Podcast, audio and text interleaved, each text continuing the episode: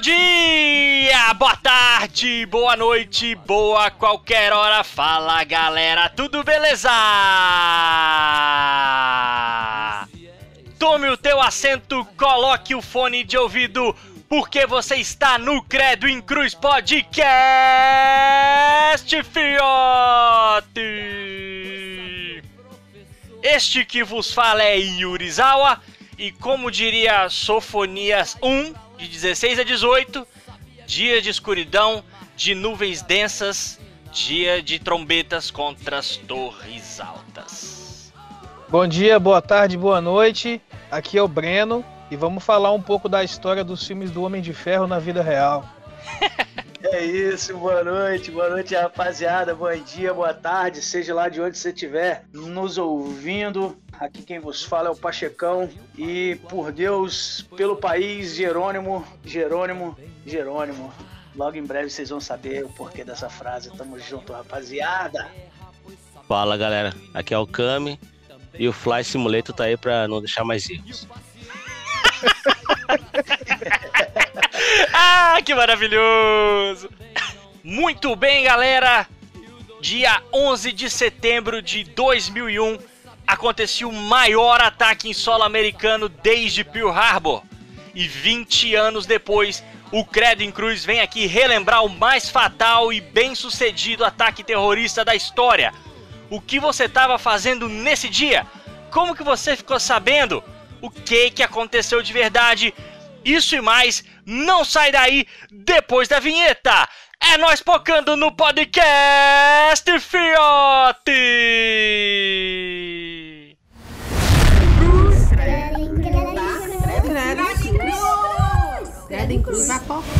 Credo em Cruz Podcast.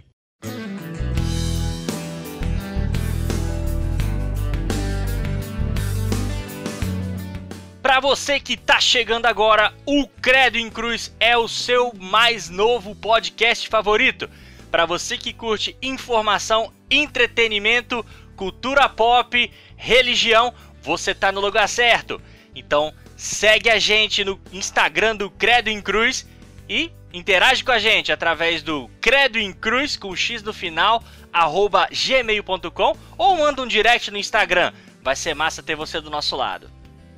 É só uma consideração, tá? O Flight Simulator ele não permite você jogar o avião contra, contra os prédios, não, tá? Ele já faz um. faz o avião elevar antes de você colidir com, com os apartamentos. Olha Mas será aí, que ó. tinha essa. Será que podia fazer isso na época e depois foi bloqueado? Na próxima versão, tipo dois- de 2002, assim? Cara, não sei se talvez um simulador, mas né, real, talvez permita, né? Você numa Aham. aula, por exemplo, fazer isso. Não sei também o Flight Simulator de, de- da versão anterior, mas eu vi uns gameplays, o pessoal tentando provocar uns acidentes. Acontece os acidentes, você tem o, o stall lá que você faz o avião cair, mas quando você tenta com, com o intuito de colidir, de jogar o avião, ele, ele joga o avião pra cima.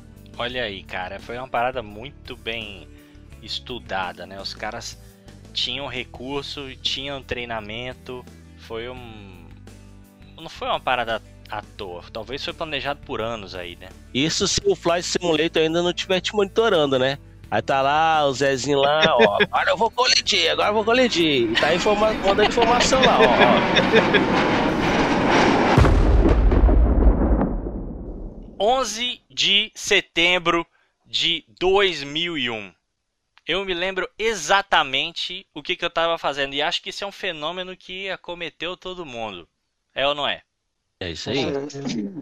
Eu lembro Cara- exatamente o que eu tava fazendo, como eu tava fazendo, aonde eu tava. Incrível. Cara, eu vou contar o meu testemunho, né? Eu lembro que eu voltei da escola e liguei a TV e eu me lembro, cara, de ver Ana Paula Padrão. E aí, quando eu cheguei, cara, eu já vi as torres lá, tipo, pegando fogo. Na época, eu ti- vou, vou confessar, eu tinha um coração revoltado. então eu olhei aquele ataque ao imperialismo americano e falei, bem feito, que não sei o que. Cara, hoje não dá não, muita gente morreu, mó zoeira. Entendeu? Salve ao tio Bin, É né? isso aí.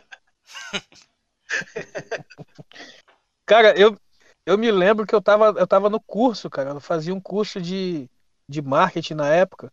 E deu um intervalo, assim, de umas, eram umas 9 horas, pra galera poder Hum. fazer aquele lanche. Aí tava eu e um brother meu e tinha uma TV ligada na, na, na Ah. cantina, cara. E a gente olhando aquela. Que que é isso, cara? Tudo caindo, o negócio. Acho que já tinha caído uma torre, se eu não me engano. E aquele, aquele fumaceiro, a gente ficou doido, cara. A gente, ficou, a gente nem Ah, voltou pra aula, é cara. louco. A gente ficou. Não, não tinha internet na época, assim, a, a larga escala como é hoje, né? Pra gente ter informação.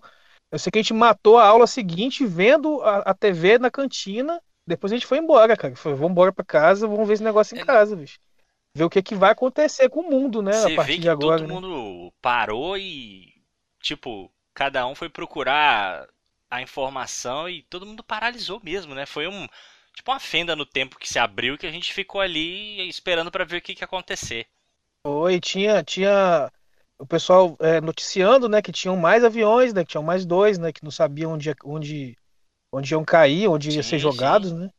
E ficava aquele negócio de, de tempo real, né, cara? É, aí vinha notícia, vinha áudio de, de telefone de alguns aviões, os caras falando que tinham tomado o controle de um é dos louco, aviões de é novo, os louco. passageiros, né? Ficava aquele negócio rodando e sua mente fervilhando, Pois né, é. cara? O que, que vai acontecer? Pachecão, agora, conta né? pra mim aí como é que foi. A criança que vos fala nesse exato dia tinha 11 aninhos de idade, irmão. Um bebê. Ah, fala É. sério. Era um bebê. E eu não sei por que cargas d'água eu não tava no colégio, mano. Eu tava na casa da minha avó, Cê- Velha. Você fingiu que tava doente e foi pra casa da avó, velho. Que coisa suja. Provavelmente, mano, eu fingi que tava doente. Ou eu não sei, ou era greve, porque era bem comum ter greve nos colégios também. Não É sei mesmo. o que que era, mano. Mas na real, eu lembro assim, exatamente, velho. Eu tinha acabado de entrar no portão da casa da minha avó, o mesmo portão até hoje, minha mãe mora lá agora com a, com a minha avó. Mano, na hora que eu abri a porta, eu já dei de cara a TV ligada, normal, da casa de vó. Já dei de cara com a primeira torre ali, a, a porrada, né, da primeira torre, aquele bagulho chama, Globo falando, aí mudei da Globo pro outro, todo mundo falando daquilo e tal. E eu lembro que eu tava assistindo, e aí eu, eu meio que vi ao vivo, assim, né, velho? O avião tava, tipo, um repórter tava falando, e daí a pouco brrr, veio o segundo avião, e foi Caraca. na segunda torre foi um bagulho bem bem sinistro, cara. Eu tava na casa da minha avó aqui em Vila Velha, foi, foi, foi bem. E aí, tipo, molecão, né, velho? Novão, mas nerd desde sempre. E, pô, acompanhando o filme, altas paradas, altas teorias de conspiração, bagulho. É, cara, aquela a mesma mesmo sentimento assim do, do Breno de tipo, velho, e agora? O que vai acontecer com o mundo? Porque tipo, mexeram nos caras que os caras são bravos, né, mano? E agora É. qual que vai ser a fita aí dessa parada? Complicado. E, pô, foi, foi, foi complicado, foi complicado. Cara, lembro... ninguém assistia Dragon Ball, não? Ah, cara, eu via Dragon Ball. Então, mano, na aqui, como eu falei, nerd, sabe da onde eu, uma parada interessante? Eu não tava assistindo Dragon Ball nessa hora porque eu tava vindo da Lan House, velho. Olha, Olha lá! aí. Caraca, que viciadinho, velho. Então, mano, tinha uma lan house do lado da casa da minha avó que era tipo, eu morava lá, tá ligado? E aí, mano, eu não sei, eu tava vindo de lá pra casa da minha avó. Agora, pô, era, era 10 horas da manhã, 9 e pouco. Eu Não sei o que, que tinha acontecido, que eu tinha parado de jogar Counter-Strike 1.6 tão cedo. Olha Mas lá. é velho. isso. é. Então, eu lembro que eu tava na escola também e assistia muito Dragon Ball nessa época. E um maluco da escola lá tinha uma TVzinha daquelas portátil antiga que tinha aquelas anteninhas retrátil, assim, bem, bem velha mesmo.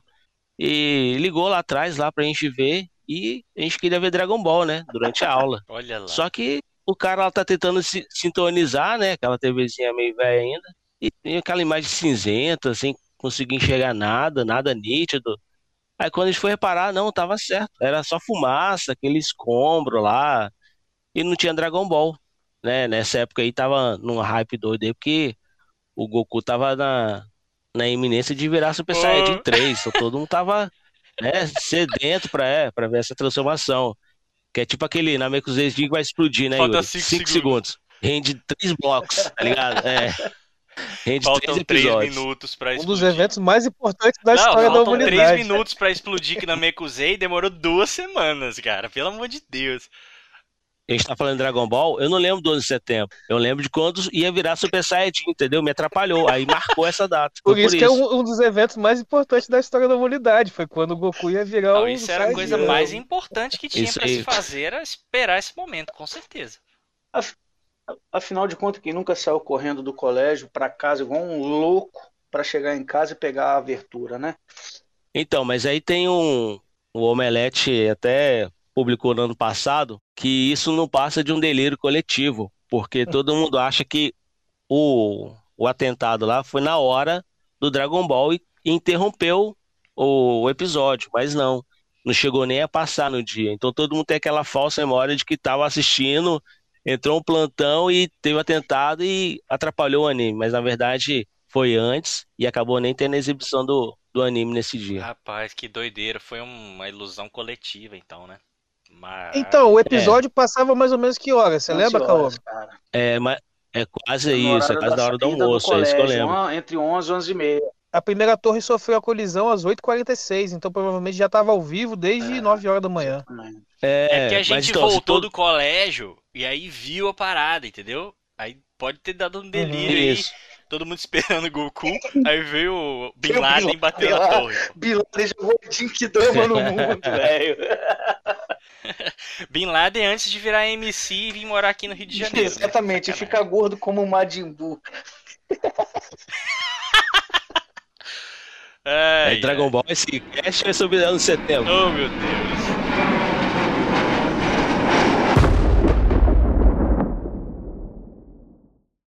Então, tem algumas coisas na vida da gente, não sei se vocês concordam, que elas meio que marcam de uma forma que depois daquele acontecimento a gente sabe que as coisas nunca mais vão, vão ser as mesmas, né? No meu caso pessoal, por exemplo, eu me lembro da morte do Ayrton Senna. Eu sabia que depois lá do domingo que ele morreu, nunca mais o domingo ia ser a mesma coisa. Nunca acreditou no Rubinho Barrichello, né? Nunca acreditei na Bill Barrichello. Felipe Massa, então. Cara, depois disso. Não, mas Felipe Massa foi quase, pô. Felipe Massa quase foi campeão aqui no Brasil, deu, deu pra Não, enganar. mas Rubinho teve um momento clássico, ele rendeu um momento incrível. Hoje não! Hoje não! Hoje sim.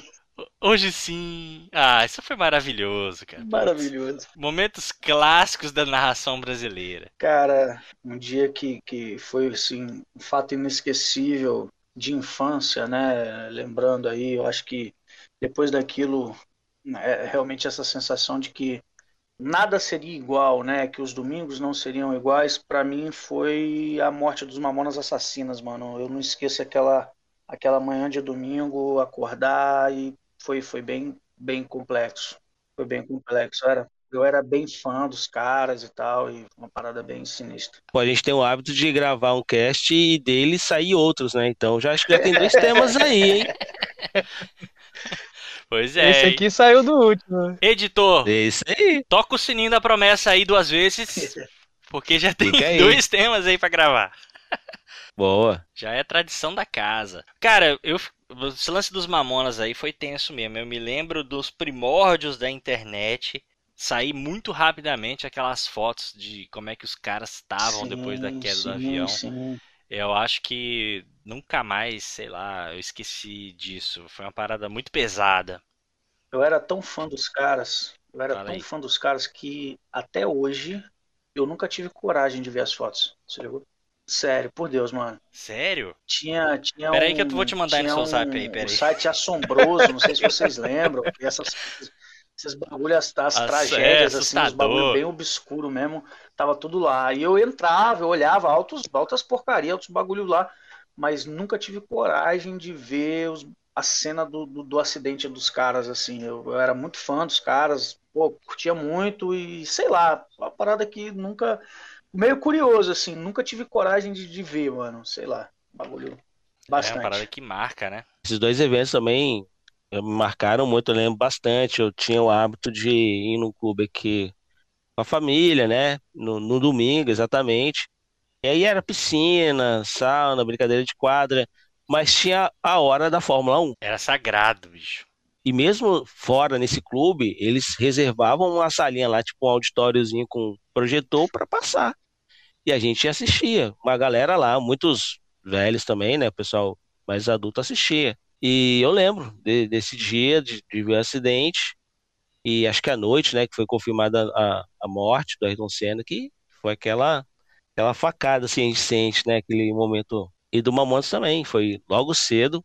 Meu pai também sabia que eu gostava do, do, de ouvir eles.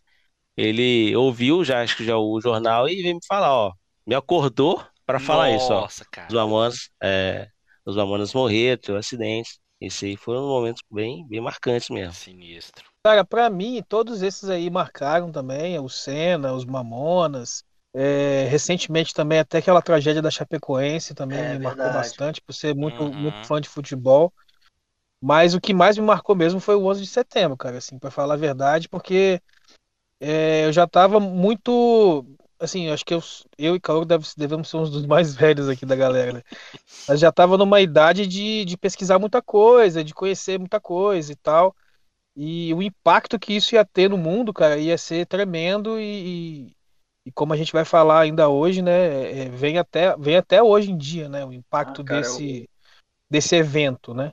Claro, Então claro. foi o que me marcou bastante, até porque depois algumas coisas que eu fui pesquisando e tal, assim, quem quiser pesquisar tá, tá ali, tá aberto para todo mundo, né? Tá, é fácil de achar. é, que, que as torres não. O atentado em si ele foi meio que montado, né? Em muita coisa. Olha aí, Então isso, aí. isso me marcou bastante também na época de, de- da juventude um pouco mais velha, né? De adolescente mais velho, de estar pesquisando essas coisas e tal, e vendo documentários. Então, acho que esse, esse evento me marcou mais, assim. É, mas eu acho que tem uma diferença, assim, porque você sabe que impactou muito mais até na economia, no mundo, né? Mas não é uma coisa que diz respeito a você. Então, assim, eu acho que me identificou com o Bruno aí que gostava do Mamonas. Então, dá muito mais porrada em você uma notícia dessa de uma banda que você gosta que morre assim do É, nada, É, do que um ataque, Não, foi. claro, morreu milhares lá também, né? Impactou milhares de pessoas assim, diretamente, mas é uma coisa mais, mais fria, sei lá, né? É, se essa palavra mais é certa. distante, Não- né? é, assim, emocionalmente, emocionalmente, assim como vocês, eu acho que o que mais me impactou foi a morte do, do Chester do Link Park. Nossa, que foi Ah, é. recente Essa agora, foi né? recente, né?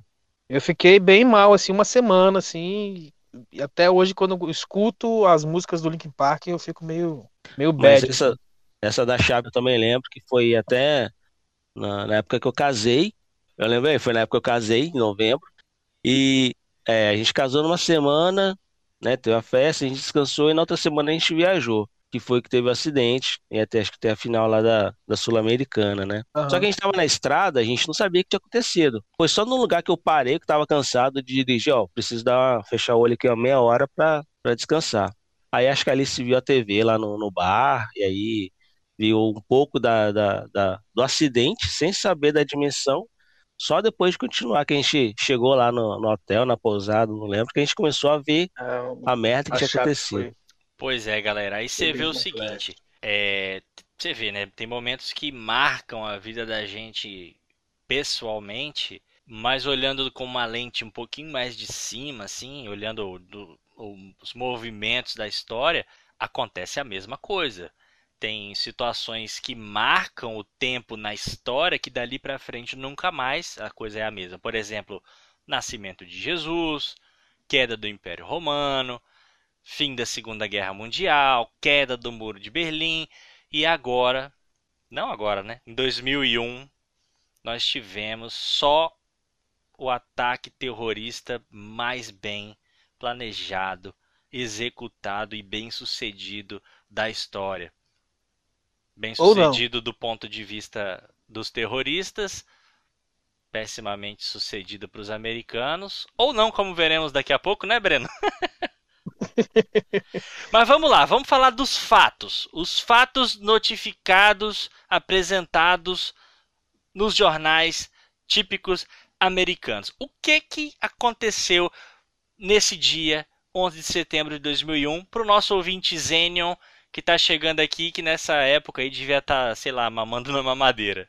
Então, é, no dia 11 de setembro, quatro voos foram sequestrados. O primeiro voo é o American Airlines 11. Ele era um Boeing 767 saindo de Boston Uhum. com destino a Los Angeles. Ele saiu às 7h59 de Boston. E ele foi raptado e ele colidiu entre os andares 94 e 98 às 8h46 na Torre Norte. Caraca, velho. O voo United Airlines 175 também era um Boeing 767, partiu de Boston, Boston com destino a Los Angeles, às 8h13 da hora local, colidiu com a Torre Sul às 9h02 da manhã, nos andares, entre os andares 78 e 84. O voo American Airlines 77 era um Boeing 767, partiu de Dulles, na Virgínia, é, com destino a Los Angeles, saiu de lá às 8h20, hora local, e ele colidiu no Pentágono às 9h37 da manhã.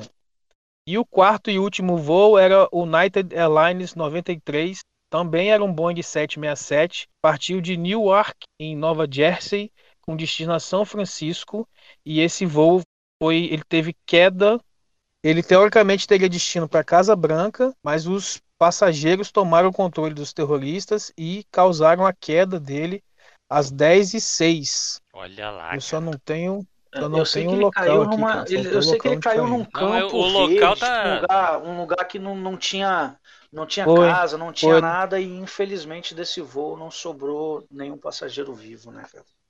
Então, só para contextualizar, é, eram poucos passageiros em cada avião, porque esses voos foram, o 11 de setembro ocorreu numa terça-feira. E nesse dia, nas terças-feiras, os voos domésticos dos Estados Unidos transportavam poucos passageiros, Uhum. tornando o voo fácil de ser sequestrado, né? Olha aí, o planejamento do mal. E uma coisa que me impressiona muito que assim nesse nesse atentado. Anos 2000, a gente se julga muito inteligente, mas anos 2000 era uma época que você podia entrar no avião armado. E cara, ninguém ia revistar essa preocupação com a inspeção de bagagens, de pessoas, começou depois do atentado. Você vê que Exatamente. você vê que foram 19 sequestradores, cara. Armados de quê? De facas, talvez uma pistola. Mas é o tipo de coisa que, cara, como é que 19 caras tomam o controle de quatro aviões Boeing e três deles são bem-sucedidos em acertar teus alvos conforme o planejamento? Após o atentado, a própria American Airlines ela perdeu dois aviões nesse, nesse atentado. Ela entrou em concordata nessa época. Foram Olha aí, cara. 75.900 funcionários demitidos nos Estados Unidos inteiro de todas as empresas aéreas. E aí a aviação começa a se reerguer cinco anos depois do atentado, mas aí se a gente começa, vai, for lembrar aí, na, for puxar bem na memória, cinco anos depois vem a gripe SARS, né? SARS-CoV, quem lembra disso? E a guerra do Iraque e a alta do boom do petróleo também. Então, pô, quando os caras começaram a se reerguer, ah, os caras enfrentam uma né, uma enorme crise aí com combustível, valor de combustível, com a guerra do Iraque, com e etc.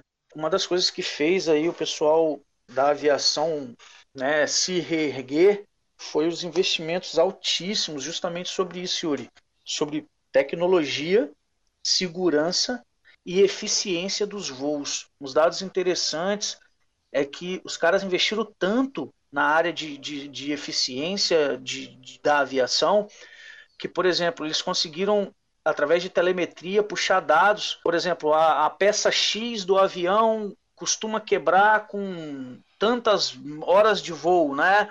E daí eles conseguiam antecipar uhum. essas trocas, então as peças eram trocadas bem antes delas começar a apresentar qualquer desgaste, para que os aviões estivessem sempre disponíveis para voar para que isso gerasse mais renda ali para as empresas de aviação. Foi, foi um negócio bem, bem cabuloso, cara, foi bem sinistro. E eu, assim, puxando um, um gancho para agora, eu acho que essa crise que estamos vivendo hoje, né, do, do Covid, está fazendo também muita gente e muita empresa se reinventar.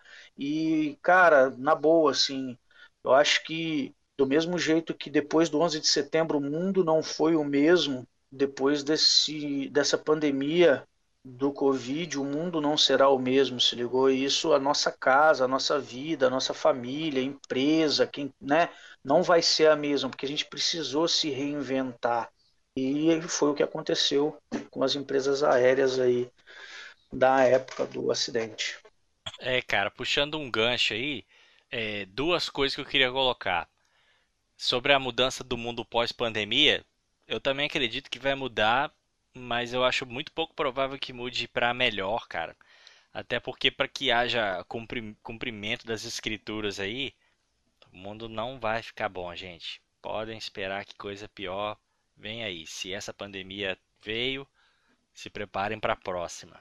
O bicho tá pegando. Calma aí, pô, a gente acabou de lançar o podcast. Ô, espera mais um pouquinho aí, agora que a gente tá chegando lá. Agora, outra coisa, cara, que eu me recordei, que puxando o gancho do que você falou aí, Pachecão, foi o desastre do Titanic. Sim, sim. Leonardo sim. DiCaprio, que não conseguiu subir na, Cabia na ele, tá? porta que cabia ele. cabia Enfim, isso é outra ele. história. Cabia até eu que sou gordinho, irmão. Cabia ele, cabia ele. Cara, mas é, depois que o Titanic afundou, foi criado o ISPS Code, né, o código de navegação, que ele é usado até hoje com regras rígidas pra caramba para navegação, para assegurar que coisas semelhantes àquelas falhas que tiveram não acontecessem mais. Quer dizer, é o estudo de causa bem feito, com investimento, grana para regular todo um setor que acaba trazendo segurança e também investimento e oportunidade para quem quiser empreender aí. Quando o primeiro avião chocou com a torre, baixou-se uma, uma ordem, né? Onde o espaço aéreo inteiro nos Estados Unidos estava bloqueado. Então, a partir dali, é, a partir dali, só poderia aeronave militar com autorização direta do primeiro comando, né? Do, da, da aeronáutica deles, né? Do exército americano, no caso. E, cara, eh, vocês sabem, eu trabalhei em Curitiba há muito tempo, então eu, fazia ponte aérea, né? Viajava direto de avião daqui para São Paulo, São Paulo, Rio, Rio, Curitiba, etc. E um belo dia eu estava conversando com um piloto da TAM, e aí os nossos ouvintes aí, se alguém tiver mais propriedade nesse assunto, quiser comentar, vai ser um prazer. Eu conversando com um piloto da TAM, uma informação que, cara, eu não vou esquecer disso nunca, que o piloto da TAM me disse, da Gol, na verdade, um piloto da Gol me disse, foi o seguinte: todos os aviões nos Estados Unidos naquele dia precisaram estar em solo, né? Todos, que, todos os voos comerciais, aeromodelos, etc. O cara falou que o Brasil não tem capacidade para isso, que se algo semelhante acontecesse no Brasil assim? nós não temos pista suficiente para que todos os aviões aterrissem ao mesmo tempo e tenha capacidade operacional de levantar voo após isso. Eu fiquei, cara, completamente encabulado com isso. Isso é uma informação que eu não vou esquecer nunca, porque eu falei, cara, como assim? Como não tem? Não não é possível que não tem. Mas daí ele falou, não, cara, realmente não tem. Não tem espaço. Por exemplo, os maiores aeroportos do país, Guarulhos, etc., é, é incrível, abre aspas, aí, o trânsito, fecha aspas, que tem ali nos horários de pico de voo. Tem avião que fica duas horas fazendo sobrevoo em cima ali, aguardando decolagem aterrissagem, o horário dele conseguir né, uma área livre ali na pista para fazer a, a decolagem ou para aterrissar. E eu já peguei esse- esses tráfegos ali no- em Guarulhos algumas vezes. E realmente é, é- é incrível pensar isso, mas isso foi uma informação que eu tive há um ano e meio, dois anos, dois anos e meio atrás, mais ou menos. E eu falei, cara, óbvio, de lá para cá pode ter mudado alguma coisa, mas ele falou, Bruno, realmente não tem espaço para que todas as aeronaves do país vão para o chão ao mesmo tempo. Alguém vai ter que, sei lá, ir outro lugar, porque não dá para aterrissar todo mundo. Exatamente. Incrível, né, cara? Pensar um negócio desse, assim, incrível. O Pachecão tinha falado aí da, da- do prejuízo das empresas aéreas aí, mas as que sobreviveram e até tiraram um lucro nessa época da pós-terrorismo aí, de atentado, foram as empresas low cost, que basicamente faziam aqueles voos sem aqueles adicionais de almoço, lanche, né? Que a gente vê hoje, como algumas companhias aéreas são, que você quiser um lanche, você vai ter que pagar ali um PicPay, né? Pra comer um biscoitinho. Uhum. Nove reais uma bisnaguinha. Rapaz. Em cima disso daí, cara, até com- é, puxando o gancho também do que o Pacheco falou, essa questão da tecnologia que, que foi gerada na aviação a partir do, do atentado, é, muitas outras tecnologias foram, foram desenvolvidas também para buscar possíveis pessoas é, que, que poderiam ser outros terroristas, né? Então você tem um, um catálogo de rostos de todo mundo que anda em Nova York de quadra a quadra. É um sistema assim mega de câmeras e tem até um seriado que foi baseado nessa tecnologia que chama Persons Unknown, é, que é um, um- um cara hackeando esse sistema para poder achar algumas pessoas na, na, na, na história do seriado lá. Mas é além da, da tecnologia nos aviões, teve essa das câmeras, é, com certeza do, do o monitoramento de que que você entra, os raios, os equipamentos de raio-x para poder ver o que que está entrando na mala. Com certeza teve um boom, né? Nossa, cara. É, é, foram, foram desenvolvidos vários e vários equipamentos de raio-x. Por exemplo, é, quem, quem tem costume aí de voar de avião sabe, ah, a partir do, do, do 11 de setembro, ah, você não consegue, por exemplo, entrar com o seu notebook na mala. Sua- o seu notebook não passa mais na mala de mão, você tem que tirar ele. Aparelhos eletrônicos de grande porte, notebook, tablets, etc., tem que passar sozinho no detector, no raio-x.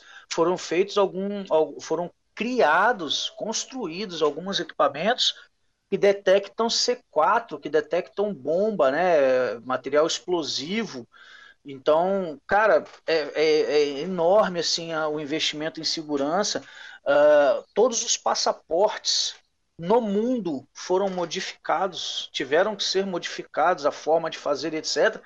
E principalmente nos Estados Unidos, todos os, os voos é, que têm comerciais, né? Todos os voos lá, lá nos Estados Unidos depois do 11 de setembro, eles são monitorados os aeroportos com câmeras, com detector de face, etc. É, existe um, um, um sistema que cruza informações, por exemplo, ele pega a tua face ali no aeroporto, é, cruza com a tua identidade, busca informações em outros lugares para ver se você pode ser ou não um possível terrorista ou etc.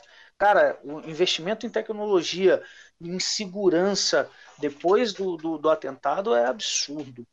Aí você vê a ironia, né? De como é que são as coisas, né? O suposto. Olha aí, vão me chamar daqui a pouco aí. Olha eu, comunista! Vão me chamar aí de comunista, oh meu Deus. Mas você vê que ironia, no país da liberdade, olha o tanto que o Estado te vigia. Depois falam que isso é coisa de comunista. Mas, deixa quieto. Enfim, vamos estudar isso depois. Mas, ô, ô Cami, você ia, você ia falar alguma coisa aí, não ia? Mas a gente está sendo vigiado também pela parte aí da- das empresas, né? O Google aí é dono da gente, né? De informações aí, Street View. Você tem lá aquele Google Fotos lá que justamente agora faz aquela classificação do seu rosto. Aí, ó. Bicho, aquela coisa ali é do capiroto, velho. Alô, você que acha que o 666 tá chegando. Cara, essas tecnologias vão te denunciar, velho.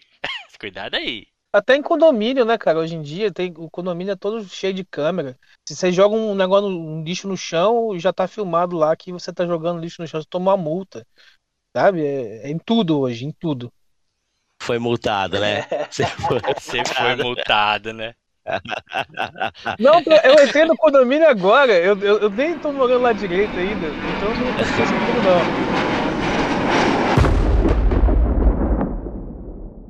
Mas, contudo, no entanto, entretanto, estamos numa era, pessoal, de que a gente não acredita mais na grande mídia. E desde 2001 já havia uma galera que também não acreditava na grande mídia E existem sim, pasmem, versões não oficiais do que aconteceram. Versões essas que podem ser interpretadas como teorias da conspiração. E eu queria chamar um cara que entende do assunto. Breno, conte-nos algumas das teorias, como que isso foi falado no underground da comunicação mundial. Então, como eu falei lá no, no agora há pouco, né? É, como marcou minha vida, porque eu comecei a pesquisar sobre isso. Eu não vou levantar os motivos disso ser uma fraude, do atentado ser uma fraude. Eu só vou levantar alguns fatos. Beleza. É, que, eu, que eu pesquisei durante esses anos depois do, do atentado. Então vamos lá. As duas torres, elas eram novas, né? Elas foram feitas em 76, se eu não me engano. É, e elas queimaram em quatro andares apenas uma por 56 minutos, que foi a Torre Norte, e uma por 16 minutos, que foi a Torre Sul, certo? Certo. É, a Torre Sul, ela entra em colapso e cai no chão em aproximadamente 10 segundos. Muito 20 rápido. minutos depois, a Torre, a torre Norte cai no chão e também, e também em aproximadamente 10 segundos. É, a explicação que eles deram no relatório final do 11 de setembro é de que alguns os tanques de combustível que estavam nos aviões fizeram a torre explodir e implodir por causa dessa, dessa explosão e do, do- das chamas, certo? Uhum. É, tem alguns, alguns exemplos. É, em 6 de agosto de 70, um prédio de escritórios de 50 andares em Nova York queimou por mais de 6 horas e não caiu. Em 4 de maio de 88, um prédio de 62 andares em Los Angeles queimou por 5 horas e não caiu. Em 24 de fevereiro de 91, um prédio de 38 andares queimou por 19 horas e não caiu. Então, um prédio do tamanho das Torres Gêmeas, os- as torres, né? é, queimaram apenas em quatro andares, caíram, respectivamente, é, 56 minutos após a primeira explosão e o outro 16 minutos após a primeira explosão. É, então, o laudo final diz que a- o combustível dos aviões fez o prédio entrar em chamas e isso fez ele cair. Já é um contraponto com esses outros prédios que eu citei, que queimaram por horas e não caíram. Mas sabe o que, que isso aí pode ser? Pode ser Hum. igual o móvel que antigamente fazia de madeira, de verdade. Aí hoje em dia pega aqu- aqueles farelo de madeira misturado com cola e faz móvel, tá ligado? Que você vai lavar a casa. Aí no primeiro minuto ele Hum. vai lá e derrete. Será que não construíram esses prédios de um jeito, talvez, com uma alvenaria, uma engenharia menos robusta do que esses prédios mais antigos? Cara, o, o, o Trade Center ele era um, um marco do de Nova York, né, cara? Tinha a vida financeira de Nova York ali. Pois é. E assim, se você for pegar vídeos da época que foi, que foi construído, é, é aço puro, cara. É aço puro. Então, é aço e alvenaria. Eu já ouvi dizer, Breno, essa não é a minha área, desculpa aí, é só uma pergunta para quem está estudando sobre o assunto. Eu ouvi dizer que para o edifício cair da forma com que as torres caíram, né, os vídeos que a gente tem, etc., eles teriam que ter sido implodidos. Meu Deus. Pois é, aí, seguindo então a, a, a linha aqui do raciocínio, é, tem vários relatos de vídeo, inclusive alguns relatos de vídeo ao vivo durante o, o ocorrido da- do, do atentado, tem gravações de áudio de ligações para os bombeiros, tem depoimento de sobrevivente e tem depoimento ao vivo na TV de pessoas dizendo que ouviram explosões depois que os aviões se chocaram próximo da, da- do horário da queda das torres, certo? Existem cortes, isso que o Pacheco comentou aí, existem cortes nas colunas de aço que sustentam, sustentavam as torres, que são cortes é, iguais os cortes de implosão que, foi- que é usado em implosão de prédios, né? Outro fato é que os prédios ruíram de cima e embaixo como um, um castelo de cartas, sem tombar para o lado, né? O que ca- ocasionaria aí a destruição Uma de tragédia muito maior, com muito certeza. maior, certo?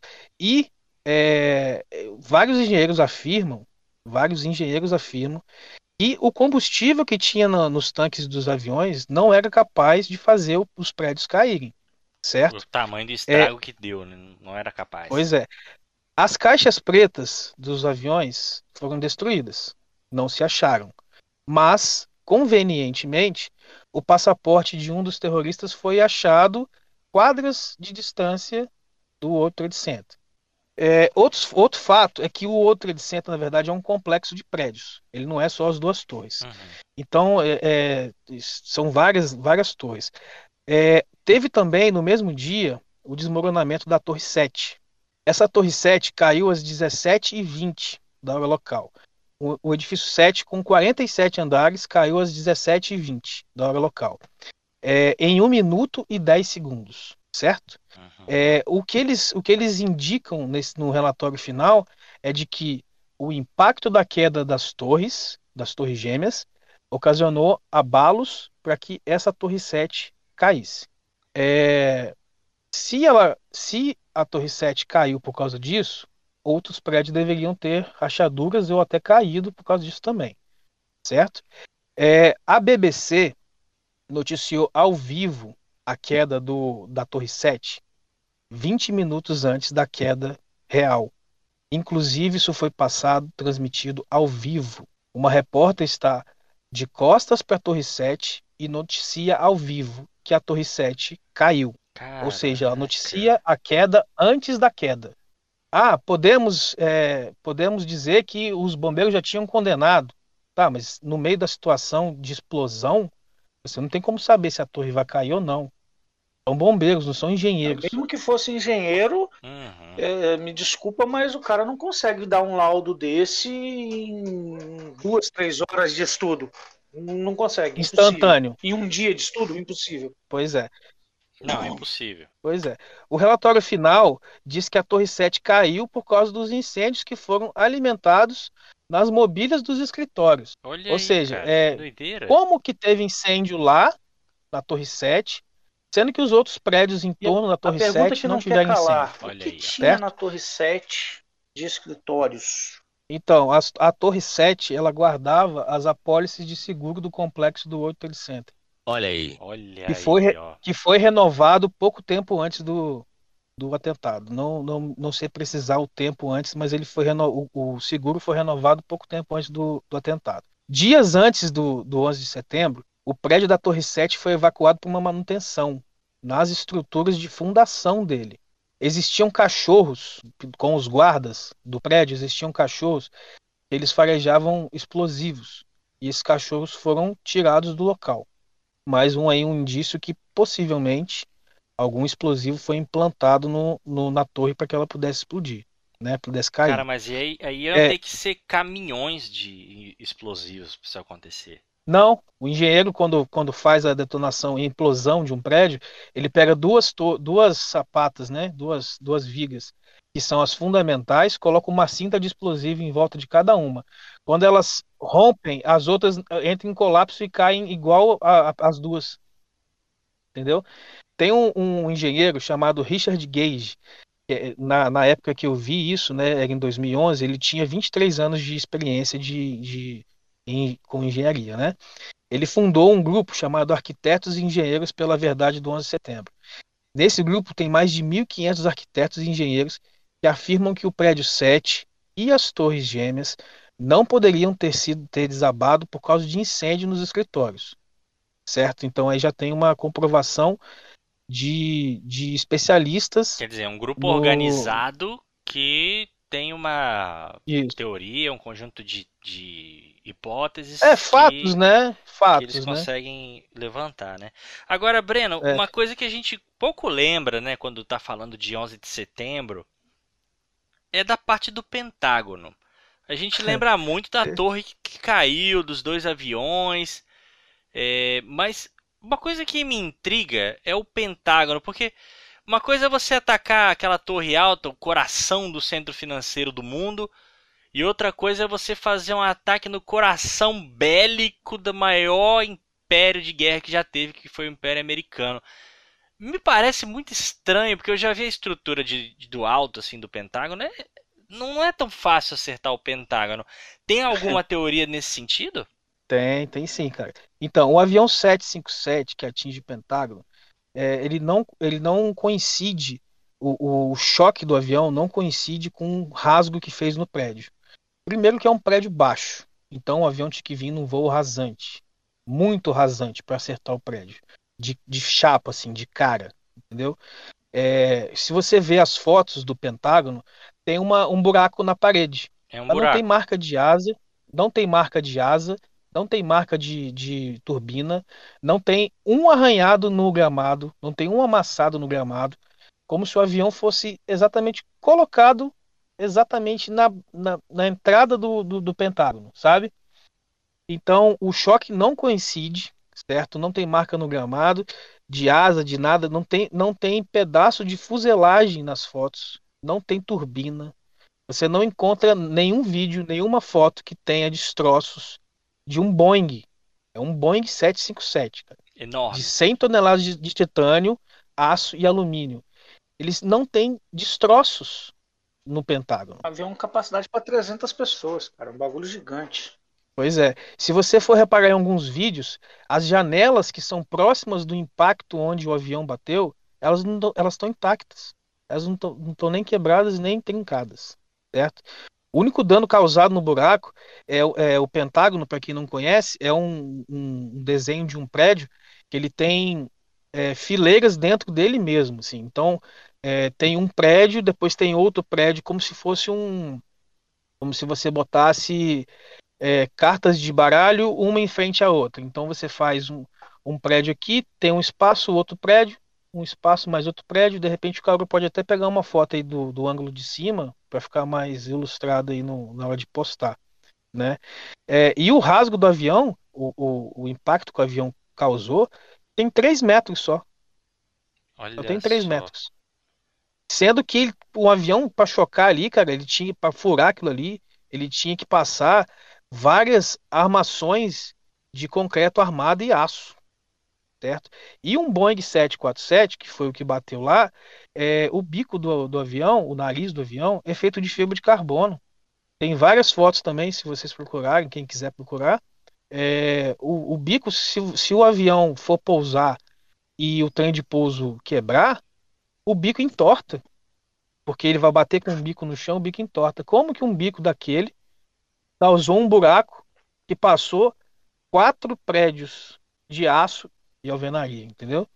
É, outro fato também sobre o Pentágono é que não tem a liberação de imagem nenhuma. O Pentágono é o edifício mais vigiado do- dos Estados Unidos, porque é o, é o centro de inteligência dos caras. Claro, claro. Então tem câmera para tudo quanto é lado.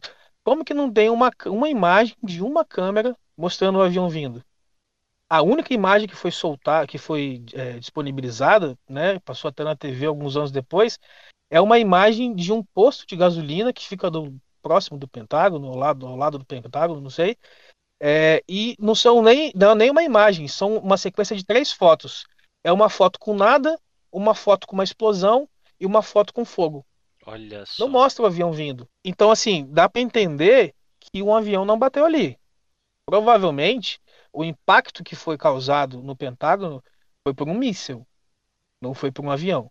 Até porque não tem destroços.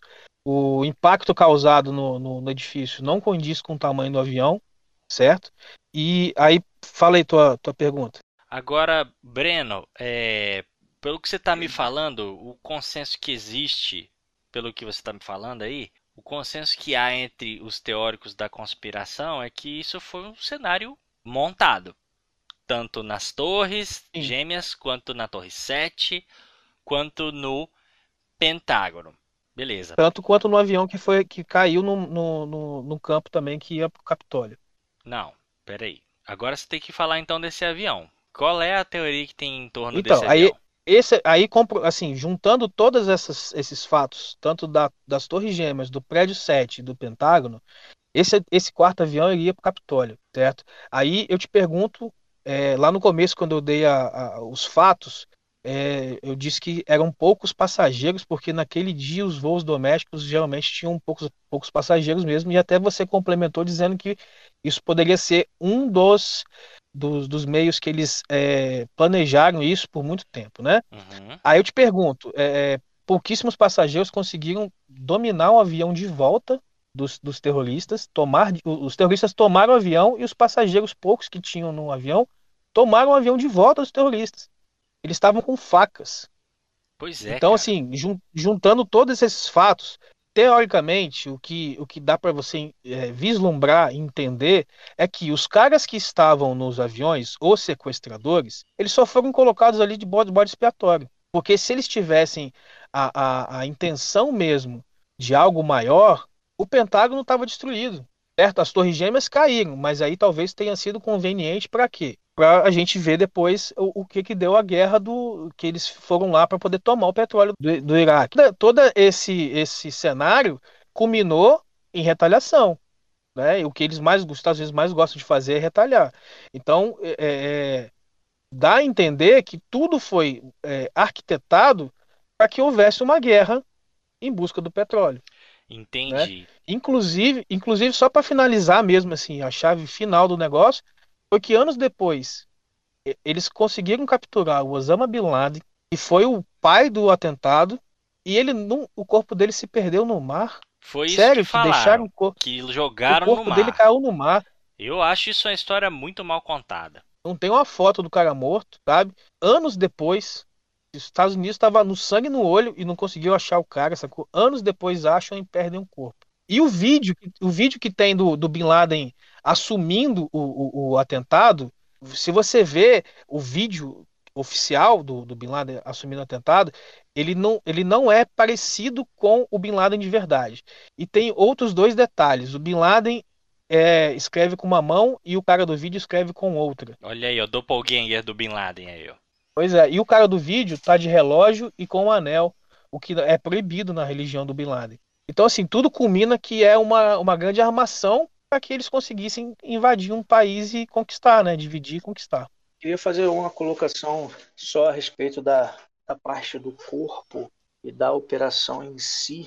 A respeito do corpo, existe uma, uma teoria, né, uma coisa que eles defendem, que os Estados Unidos defende, é que eles jogaram o corpo no mar para que o túmulo do Osama Bin Laden não fosse cultuado por, por jovens ali, por simpatizantes e etc. Né? Essa Uhum. é, é, exatamente. Essa é uma das, da- Uhum. das botar assim, das teorias, né, que, que disseram lá que por isso que jogaram o corpo dele no mar, que era para que ele não fosse, né, enterrado em nenhum local, para que aquele, aquele local passasse a ser frequentado ali e, e culminasse mais ódio e etc. E existe Ô, um Pachecão, mas, mas aí em contraponto isso daí, cara, o, quando eles mataram o, o, o Saddam Hussein, eles tiraram foto do cara enforcado. O soldado tirou foto, tirou selfie com o corpo do cara.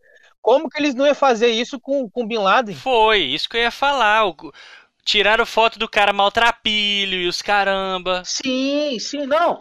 Não, com, com certeza. Eu, eu- eu- eu- o que eu tô falando é o seguinte, eu tô complementando uma informação só por, por- de- a título de informação, se ligou? Sim. E aí entra uma, uma parada bacana, que é a Sim, sim. seguinte, cara, existe um soldado chamado Robert, eu acho que é Robert Gri- Grill, eu não sei pronunciar direito, o final é O'Neill, tá?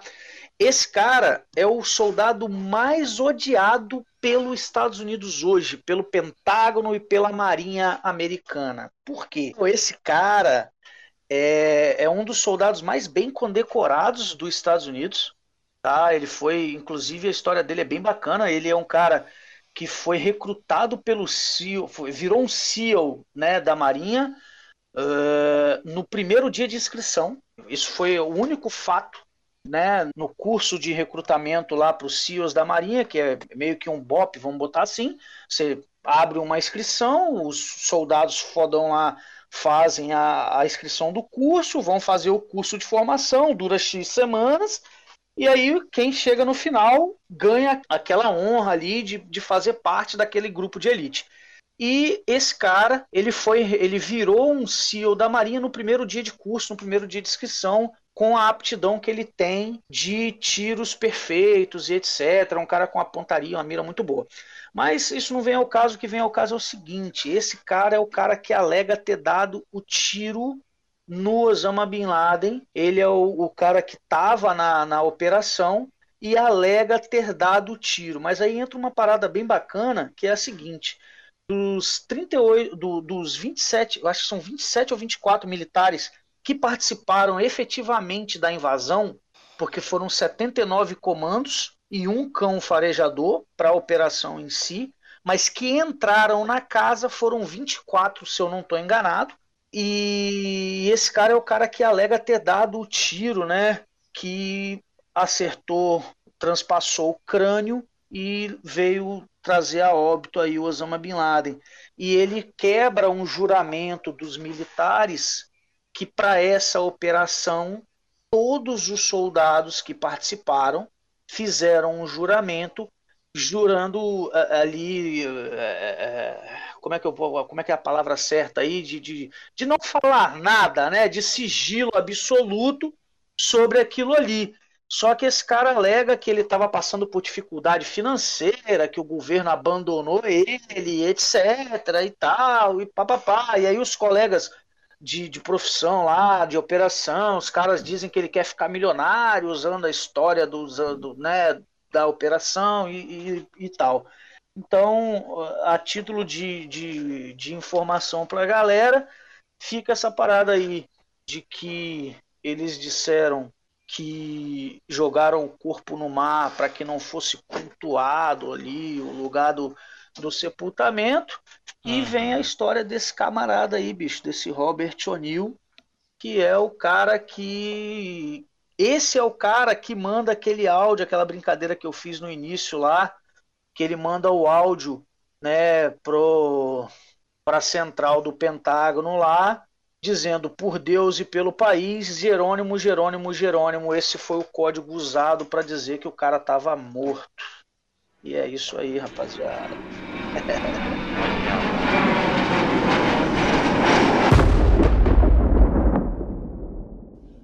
Pessoal, vocês veem como é que são as coisas, né? Uma vez eu aprendi que a guerra é a continuação da política, só que por outros meios, né? E você vê que como é que são as coisas. Você muitas vezes não gosta de uma pessoa, você pode até se juntar com outra pessoa que você também não gosta para depor uma outra pessoa que é ainda pior. Isso aconteceu na Segunda Guerra Mundial quando Stalin, junto com Roosevelt, junto com Churchill, que ninguém tinha nada a ver ali, era comunista, capitalista, conservador, se juntaram para derrotar o mal maior que era o nazismo. E nesse caso do Osama Bin Laden foi uma coisa parecida, né? O governo afegão ele era advertente comunista. Osama Bin Laden junto com um grupo de mercenários que os mujahadins, apoiados pelos americanos, foram depor o regime soviético e anos depois o próprio Bin Laden se voltou contra os seus antigos aliados americanos, causando o maior atentado de todos, né? Vocês veem. E 20 anos depois, é consumada a retirada de toda a tropa do Afeganistão e instantaneamente o Talibã tomou o poder. Na opinião de vocês, gente, o que, que vocês acham que aconteceu para isso ficar desse jeito e tão rápido o Talibã voltar ao poder? É, os caras estavam ali só esperando, né? Só esperando os Estados Unidos sair para poder voltar a tomar o comando. E, e engraçado que, é, fazendo relação com a frase que eu falei na abertura, os Estados Unidos deixou, deixou tudo lá, né, cara? Então, foram milhares de equipamentos. Tem muita coisa, cara. Tem muito helicóptero, muito tanque, tem caças, armamento. Velho. Então, tipo assim, é, tem. Então, assim, como o Bin Laden foi treinado pelos Estados Unidos bem antes do 11 de setembro, é, esses caras estão tão maquinados, né, cara? Estão com arsenal para fazer o que eles quiserem lá dentro e mandar do jeito que eles quiserem, né? Assim, o, o, o que ocasionou isso, eu acho que é a política mais, mais paz e amor do, do novo presidente, né, dos Estados Unidos, do Joe Biden, né? Com certeza. Mas cara. até por tirar os caras de lá, os soldados que estavam lá há anos já também, né? Imagina como é que é a vida desses caras aí. Mas assim, se você toma um, o poder de um país e você é a maior nação do mundo, você tem que deixar lá com, com um regime novo, né? Com, com poder novo lá, da, seguindo os princípios que você foi lá, é, já que você foi lá para poder tirar o, o, mal, então você não deixa o mal tomar conta de novo, né? Você instaura lá o, o, um governo com os princípios que você quer. Mas sair assim do nada foi meio estranho mesmo. e estrutura esse governo, né, cara? Eu acho que, é, é, politicamente falando, isso foi um baita tiro no pé e uma operação que nunca deu certo, porque para quem tem um mínimo de noção aí, uma operação dessa lá do, do, da guerra deles e tal, o custo é absurdamente alto. Você É manter tropas ali, combustível, alimentação. É, cara, o custo logístico de uma operação daquele tamanho é absurdamente alto. Manter tropas ali durante tanto tempo, equipamentos, etc. É algo assim. é, que eu acho que não dá nem para a gente contabilizar isso de forma rápida, cara. Esses números existem, mas a gente não consegue contabilizar isso de forma rápida. E sair da forma que saiu, na minha opinião, é rasgar todos esses anos de, de, de, de guerra ali, de, de trabalho, e jogar fora, porque, na minha opinião, sei, cara, acho que é até um desrespeito com os soldados que morreram em batalha ali. Porque uma vez que você coloca o seu, né, você coloca o certeza. seu time ali, o seu exército em campo para poder tirar o mal, né, extorquir o mal dali, tirar o mal dali daquela, daquele lugar. E, e tempo depois, você retira o seu time dali, a sua equipe dali, sem estabilizar o novo poder, sem estabilizar um novo governo, sem estabilizar.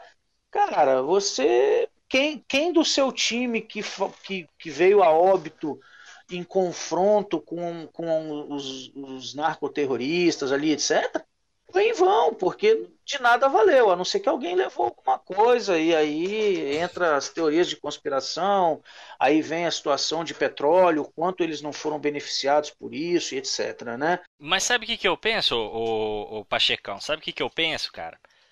Eles ficaram 20 anos lá.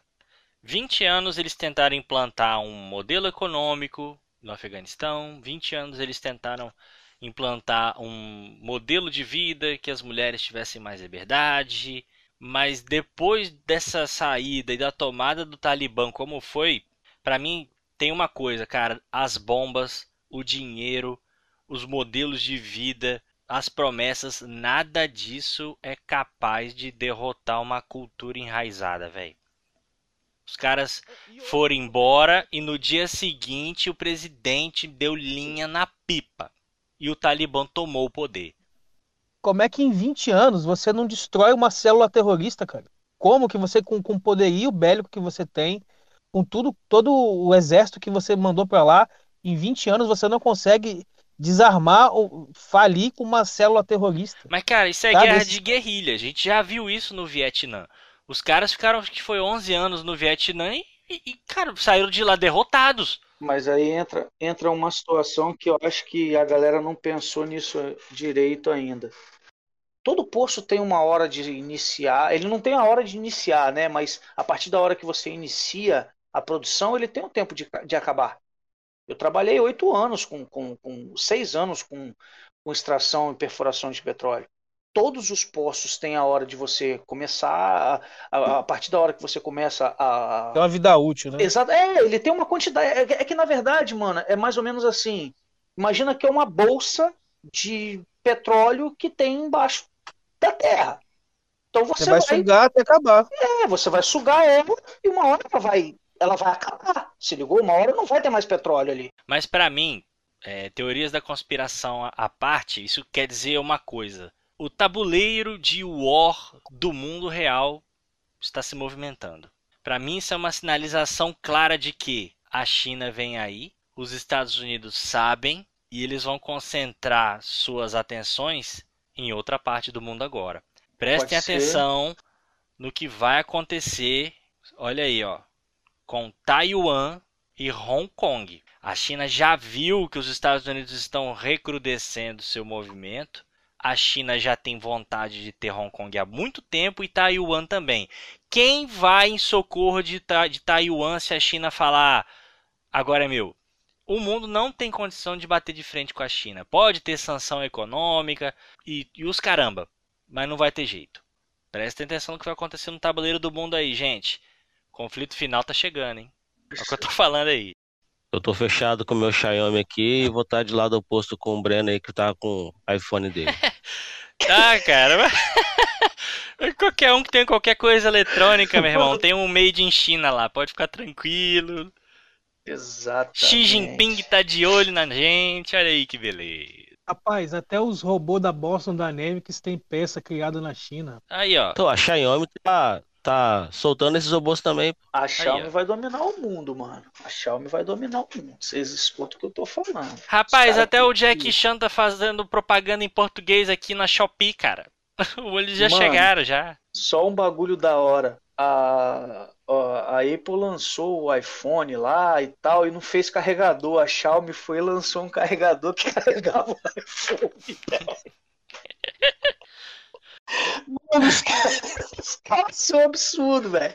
Os caras vão dominar o mundo. Esses caras são terríveis. Malditos asiáticos. Mal posso ver seus movimentos. É isso, rapaziada.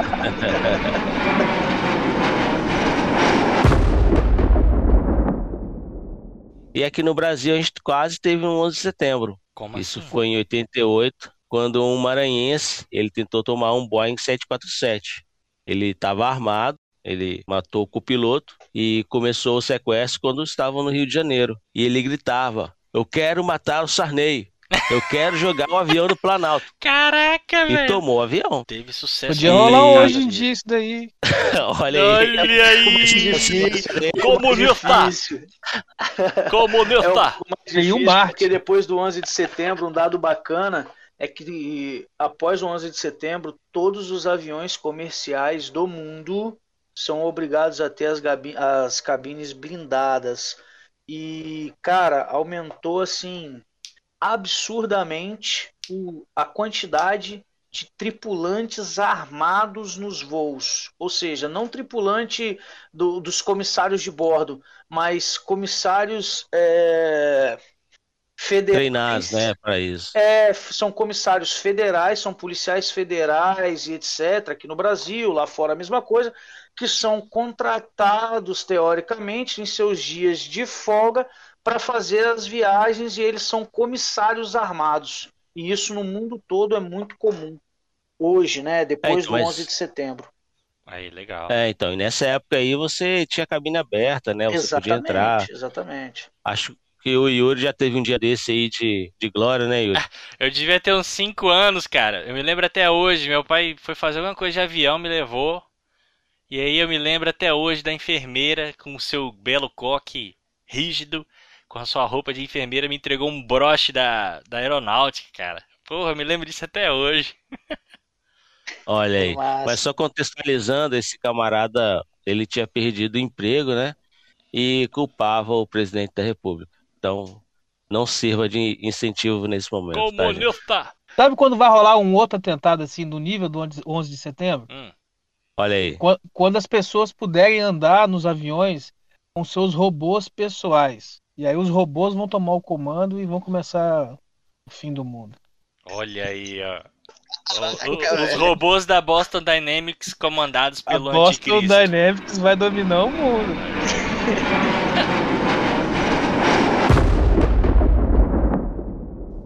Então, galera, chegando ao fim de mais um episódio incrível aqui do Credo em Cruz Podcast. Nós falamos aí do 11 de setembro, dos impactos, de como foi, de como acham que foi. Se você tem alguma coisa para comentar, fala com a gente aqui no Instagram do Credo em Cruz com X no final ou manda um e-mail credoemcruz@gmail.com.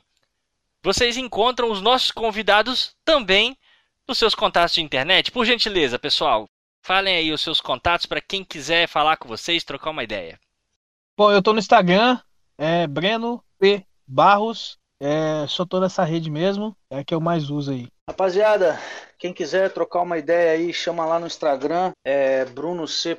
Pacheco. E a gente tá na Twitch todos os dias, a partir das 19 horas, twitch.tv barra Pachecão Gamer.